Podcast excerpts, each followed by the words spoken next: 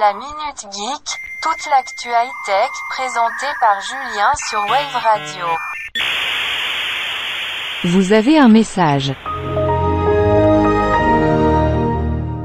Adieu carte SIM, Android va te tuer.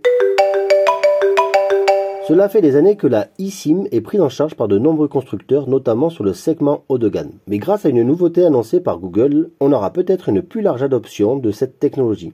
En effet, Android proposera bientôt une meilleure prise en charge de la eSIM, ce qui facilitera son utilisation.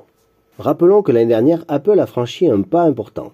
Aux États-Unis, les iPhone 14 n'ont plus de fente pour carte SIM physique. Ce qui fait que les clients d'Apple sont maintenant obligés d'utiliser une eSIM s'ils n'achètent pas les derniers modèles il est possible que grâce à une meilleure prise en charge de la eSIM par Android, d'autres constructeurs s'inspirent de la firme de Cupertino.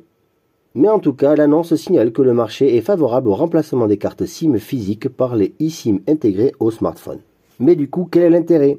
Pour un appareil mobile compatible eSIM, vous pourrez facilement acheter un forfait mobile lorsque vous en avez besoin ou que vous soyez dans le monde. Vous pouvez même souscrire à plusieurs forfaits d'opérateurs différents et les utiliser suivant vos besoins, voyager, travailler à la maison ou en déplacement. La carte ne sera donc pas gérée par l'opérateur, mais par l'utilisateur. Aujourd'hui, cette technologie vous permettra d'activer 8 forfaits différents dans votre même téléphone et d'utiliser deux numéros de téléphone comme pour aujourd'hui les appareils qui sont dotés de la double SIM. Aujourd'hui, cette flexibilité représente un peu le courant du marché. L'utilisation d'un seul appareil mobile à travers le monde avec différents abonnements. Une nouvelle avancée technologique pour l'utilisateur.